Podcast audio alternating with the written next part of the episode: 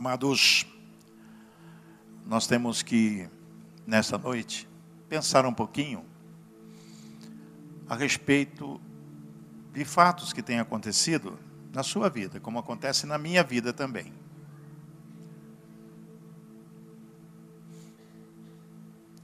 E esses fatos que têm acontecido na sua vida, você tem que pensar um pouco por que, que está acontecendo. Você tem que tomar consciência do que está acontecendo. Você, por acaso, no decorrer da sua vida, você se sentiu um João Ninguém? Uma Maria Ninguém? O que é João Ninguém? João Ninguém é que ninguém liga. Maria Ninguém é que ninguém liga. É um certo preconceito que existe, que às vezes você se sente isolado, mesmo no meio das pessoas, mas parece que ninguém quer chegar perto de você. Você se sente assim. Não é que ninguém quer chegar perto de você, você se sente assim.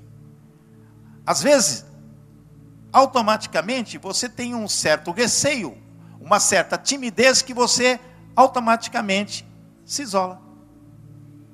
Você não chega. Você tem medo, você tem receio de chegar. Você tem medo, tem receio de fazer amizades. E você acaba sendo uma pessoa completamente excluída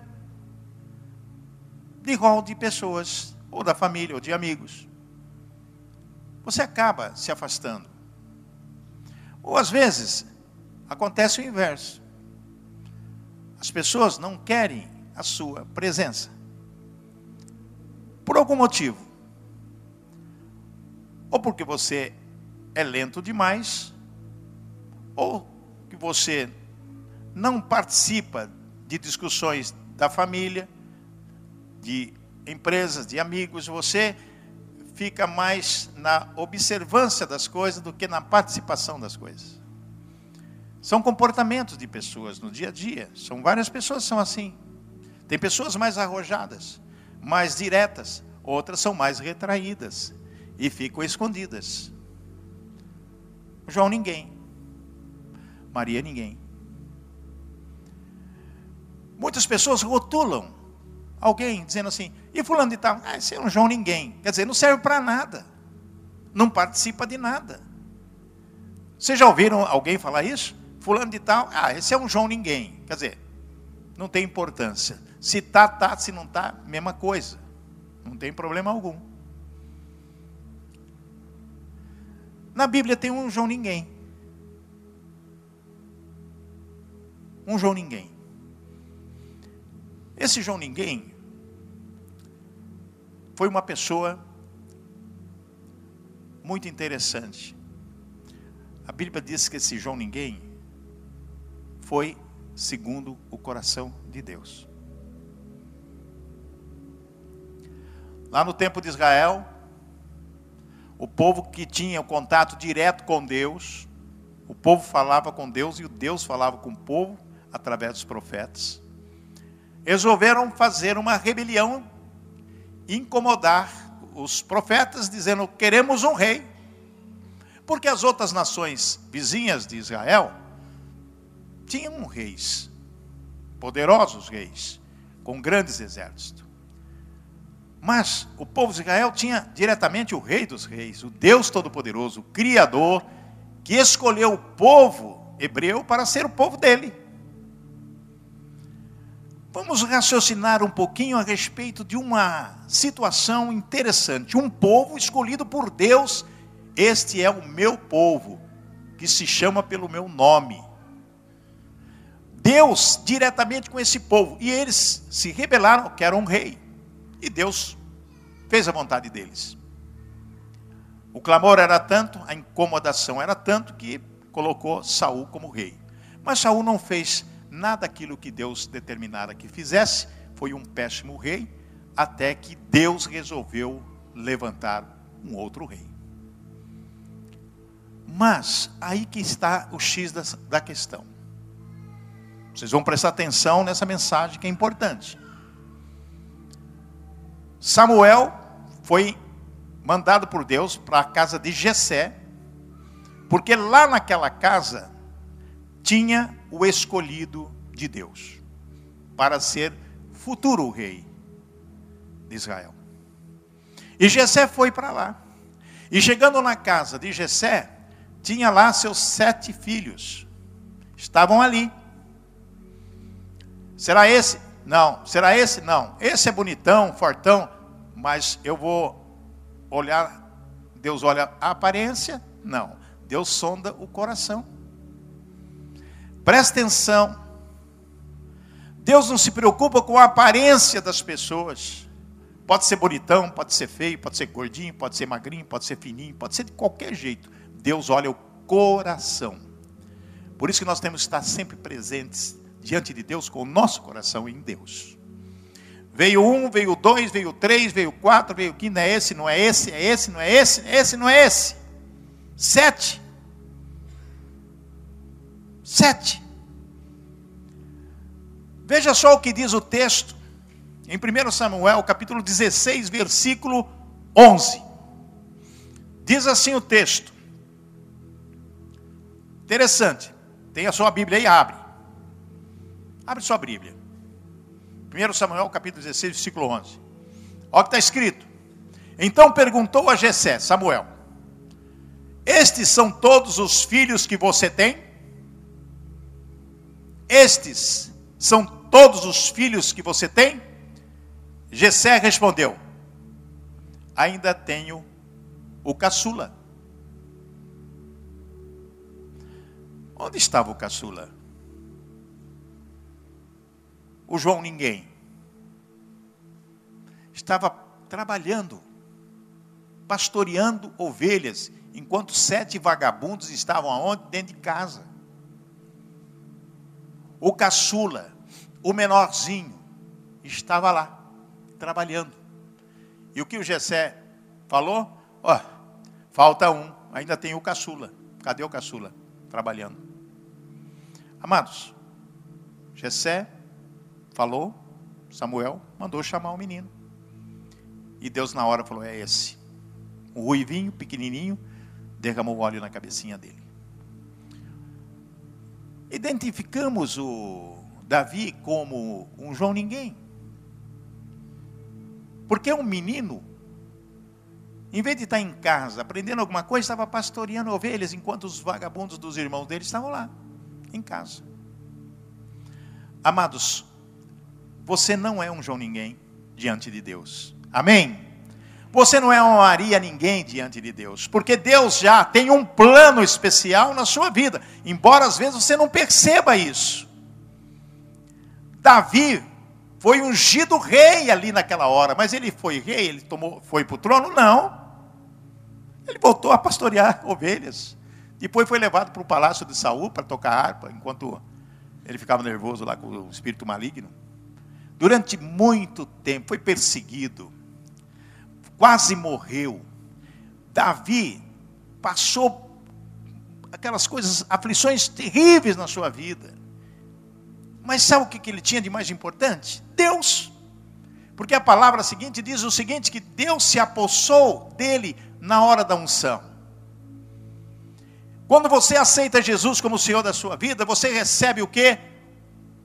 Uma unção especial.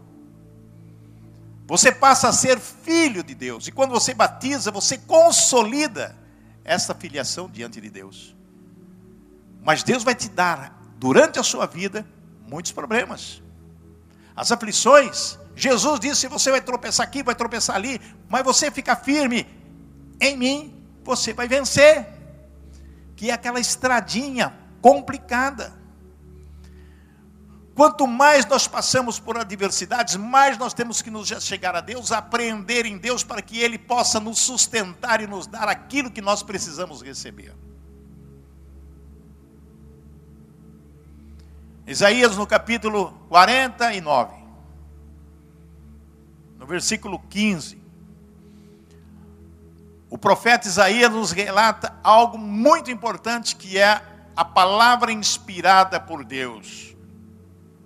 Haverá mãe que possa esquecer seu bebê que ainda mama e não ter, versículo 16, compaixão do filho que gerou, embora ela possa esquecê-lo, eu não me esquecerei de você. Amados, o que está dizendo o texto? que uma mãe pode esquecer de amamentar o seu filho, que uma mãe pode esquecer e abandonar o seu filho, mas Deus diz: Eu jamais vou abandonar você. Amém, irmãos? Se eu não crer nesta palavra, o que, que eu estou fazendo? O que será de mim? Para onde eu vou correr? O que eu vou fazer da minha vida? Se não crer na palavra do Senhor, não existirá mais nada a fazer a não ser morrer. Aí para trás, a se liquidar. Deus, Ele é tão misericordioso que Ele não pode interferir na decisão das pessoas, porque Ele deu o livre arbítrio para as pessoas. É o desejo do seu coração que vale. É o momento mais importante da sua vida que você declara para Jesus que você precisa dele, que você está com ele, que você abre o seu coração para ele e diz: clama a mim.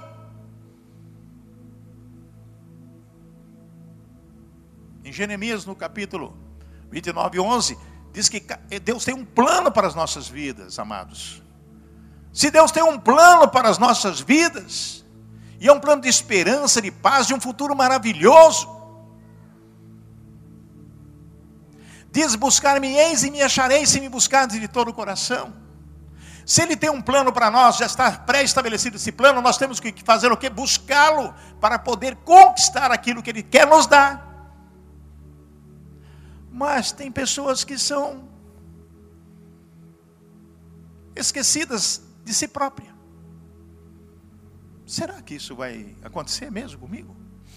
A dúvida inibe o coração e Deus não vai poder fazer nada, porque a incredulidade inibe o milagre acontecer. Eu não creio. Eu só tenho dúvidas no meu coração.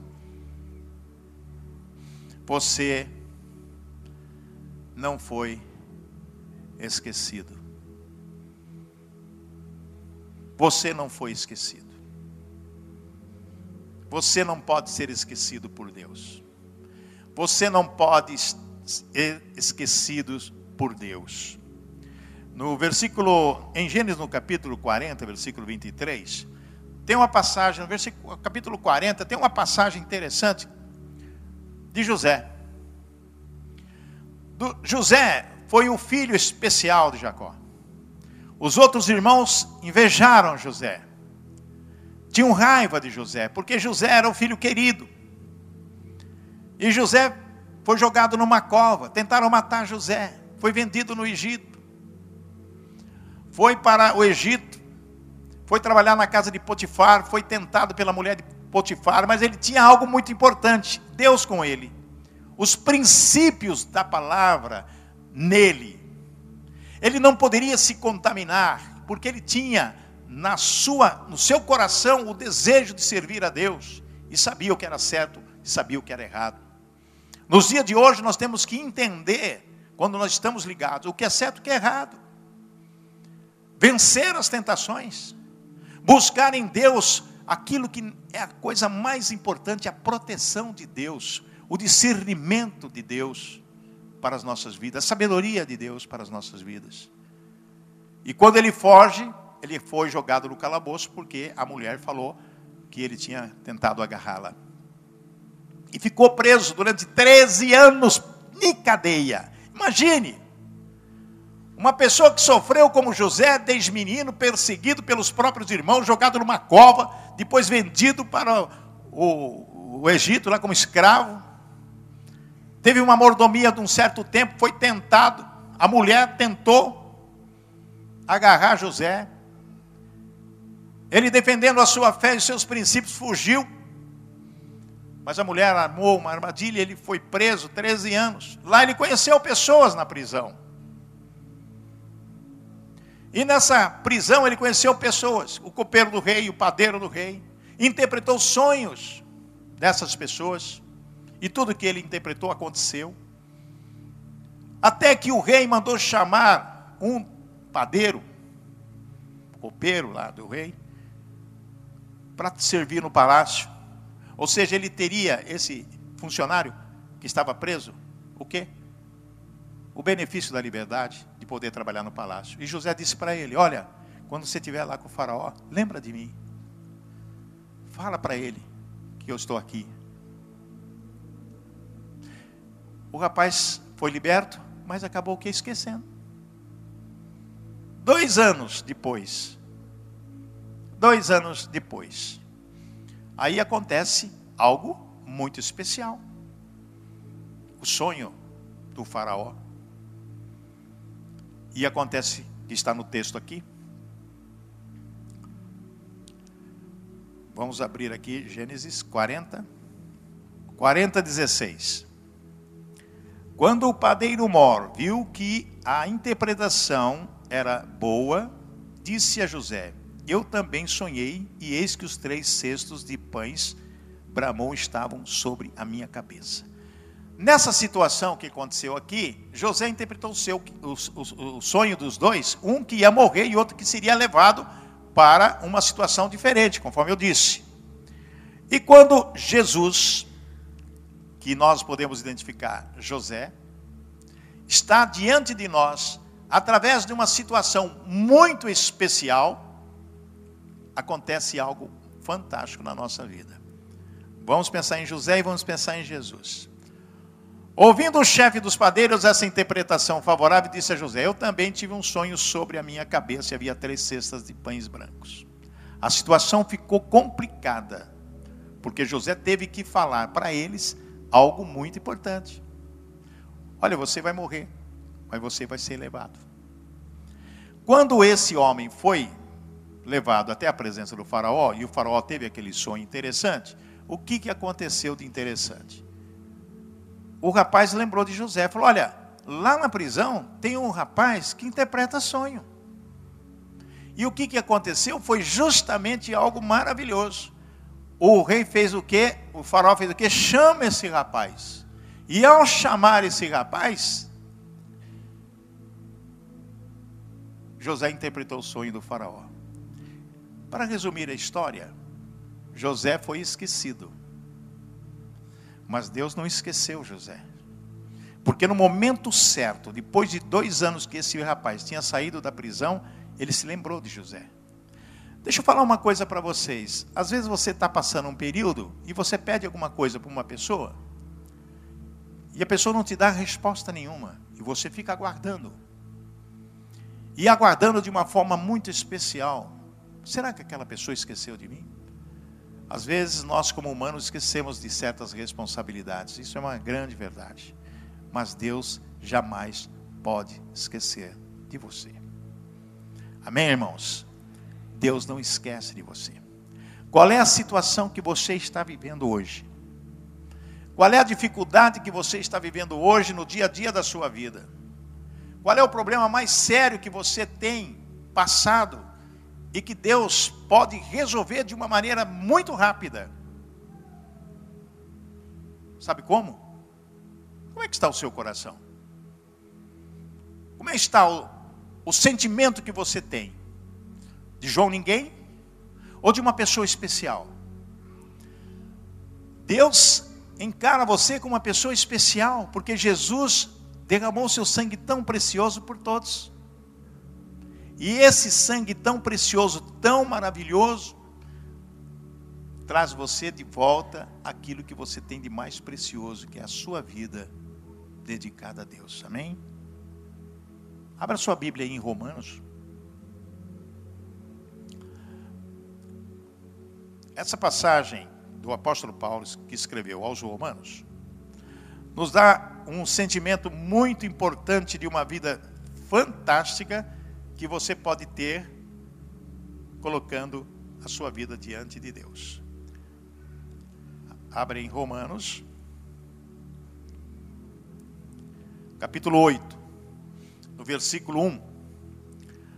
Olha o que o apóstolo diz para nós: Portanto, agora, nenhuma condenação há para os que estão em Cristo Jesus, porque a lei do Espírito de vida, em Cristo Jesus, te livrou da lei do pecado e da morte. Portanto, o que era impossível à lei, visto que se achava fraca pela carne, Deus enviando a seu próprio filho em semelhança da carne, do pecado, e por causa do pecado, na carne condenou o pecado. Amados, prestem atenção. Olha que diz o versículo 1. O versículo 1 é a coisa mais importante que nós temos que ter na nossa mente e no nosso coração. Portanto, agora já não há condenação para os que estão em Cristo Jesus. Se não há condenação, por que, que você está nervoso? Por que você está com medo? Por que você vive preocupado? Por que, que você vive sem, sem ter um sentido de esperança na sua vida? Você não foi condenado. O condenado é aquele que é preso. José foi condenado. Mas, depois que ele conseguiu o beneplácito de reconhecer com Deus o sonho do faraó, de imediato ele se tornou o quê? O segundo homem mais importante do Egito. Da noite para o dia. Presta atenção, amados. Você pode sair dessa situação hoje. Da noite amanhã será um novo dia na sua vida. Amém? Quem crê nisso? Quem crê nisso? Glorifica a Deus. Senhor, eu estou padecendo aqui, eu estou como se fosse no calabouço, numa prisão. Mas vai mudar a história da minha vida. De hoje para amanhã eu vou sair e vou vencer todos os obstáculos da minha vida. Vou resolver minha questão financeira. Vou resolver minha questão de saúde. Vou resolver a minha questão de relacionamento. Olha, eu vou dizer para vocês algo importante. Tem muitas pessoas que são organizadas e outras desorganizadas. Alguém guarda recibo pago? Quem guarda recibo pago? Glória a Deus. Tudo numa pasta. Contas pagas. Quem tem uma pastinha de contas a pagar? A gente tem muito, né? Misericórdia. Contas a pagar. Tem um monte, sim, pilhas. Muito bem, vai vencer? Já estão vencidas? Se já estão pagas, esqueça, guarde. Se tem vencidas e a vencer, não está na hora de você colocar aquela pasta e orar em cima dessa pasta e repreender o maligno. Diabo, tira as mãos das minhas finanças. Está aqui as minhas meus compromissos. Em nome de Jesus, Senhor, abre as janelas do céu para que eu consiga os recursos para resolver todas essas questões pendentes aqui. Em nome de Jesus, você tem que declarar vitória na sua vida. Se você não declarar vitória na sua vida, você vai ficar olhando aquelas contas. Você vai ficar muito nervoso e o diabo fala assim: "Ai, tá vendo? Você não vai ter dinheiro para pagar isso aí. Dá um tiro na cabeça, se joga no rio. Olha, o viaduto lá está te esperando você na Ceará. O diabo vai falar tudo isso para você, porque ele é acusador, ele condena. Mas a palavra diz o quê? O que, que a palavra nos diz? Que aquele não vai ter condenação. Você acha que vai ter condenação? Não vai. Então nós temos que aprender a usar a palavra do Senhor e nós devemos buscar para que Deus possa fazer aquilo que está no nosso coração. Quando você exerce a palavra de fé, você está declarando bênção para a sua vida, para a sua família, para os seus negócios. O mesmo acontece com saúde. Você tem problema sério de saúde? Repreenda a saúde, a doença. Repreenda a enfermidade em nome de Jesus. Eu não nasci com essa dor, eu não nasci com esse problema, está repreendido em nome de Jesus. Eu declaro cura e profetizo cura na minha vida em nome de Jesus. Amém? Então, amados, qual é o problema? Você não foi esquecido. Você não foi esquecido porque você é uma pessoa muito especial. Você é uma pessoa que tem que estar com muita alegria no seu coração e declarar para Jesus o quanto você o ama. Declara para Jesus o quanto você o ama. Declara para Jesus o quanto você precisa dele. Declara para Jesus que você depende totalmente dele. Declara para Jesus: Senhor, é tudo que eu tenho, não tenho mais nada. Declare para Jesus, para o diabo ouvir: Eu não sou um João ninguém. Eu não sou a Maria ninguém. Eu sou um servo do Senhor, sou um filho de Deus. Tenho a coroa da vida reservada para mim, que é o plano de Deus para a minha vida. Amém? Nós temos que tomar posição na nossa vida a respeito daquilo que nós queremos. E nós não podemos, no nosso coração, dizer o seguinte: eu fui esquecido. Não. Eu não fui esquecido. Mas, para você não ser esquecido por Deus, você não pode deixar de reconhecer Deus na sua vida. Você não pode esquecer de Deus. Porque tem muitas pessoas hoje que esquecem de Deus. Tem muitas pessoas que se envolvem em tantos problemas que Deus vai ficando para trás. Porque os problemas tomam conta da pessoa e destrói a pessoa. Mas quando você tem o seu pensamento voltado para Deus, noite e dia, 24 horas, a palavra nos ensina em tudo dai graças. Presta atenção, amados. Em tudo dai graças. A palavra que nos diz em tudo dai graças Está passando dificuldade? Dá graça a Deus. Está passando dificuldade? Dá graça a Deus. Está tendo problema sério? Dá graça a Deus. Está tendo fome? Está com fome? Dá graça a Deus. Está com problema sério? Dá graça a Deus. Está tendo sucesso? Está tendo dinheiro? Está tendo vitória? Dá graças a Deus. Em tudo dá graças. Em tudo dá graças. Porque se está passando por adversidade, vai passar. E você vai conquistar o galardão. Amém? Questão de escolha, questão de decisão, questão de atitude. Deus jamais vai esquecer você. E lá no capítulo 49 de Isaías, no versículo 17, ou 16 ou 17, diz assim que ele nos coloca, sabe onde? Na palma da nossa, da mão dele. Deus diz isso. Presta atenção, amados. Ele jamais vai abandonar você, porque ele vai te colocar na palma da mão dele. Amém, irmãos? Significa o que? Proteção total para as nossas vidas. Amém, igreja? Amém, irmãos? Vamos ficar em pé, vamos orar, vamos agradecer a Deus. Em nome de Jesus. E agora eu quero dizer para vocês que você tem que crer naquilo que você pediu esta noite. Porque o milagre já aconteceu. Amém, irmãos? O mar já está aberto. Você vai passar por ele. Você vai dormir, vai ter um sono reparador e amanhã vai acontecer algo especial na sua vida. É só você dormir dizendo: Senhor, use a palavra. Chega em casa, pega aquela pasta que está te incomodando, está aquela dor te incomodando, aquele monte de remédio que você toma, pega aqueles remédios e fala: está repreendido em nome de Jesus. Que Deus possa me curar, que o próximo exame não vai dar mais nada, porque Deus está comigo me sustentando. Amém, irmãos? Vamos orar então, em nome de Jesus. Nosso Deus e nosso Pai, honras e glórias ao teu nome. Nós aprendemos a tua palavra, Senhor, dizendo que o Senhor não nos esquece de nós e nós não podemos nos esquecer de você, porque o Senhor é tão bom, tão maravilhoso, tão especial para as nossas vidas.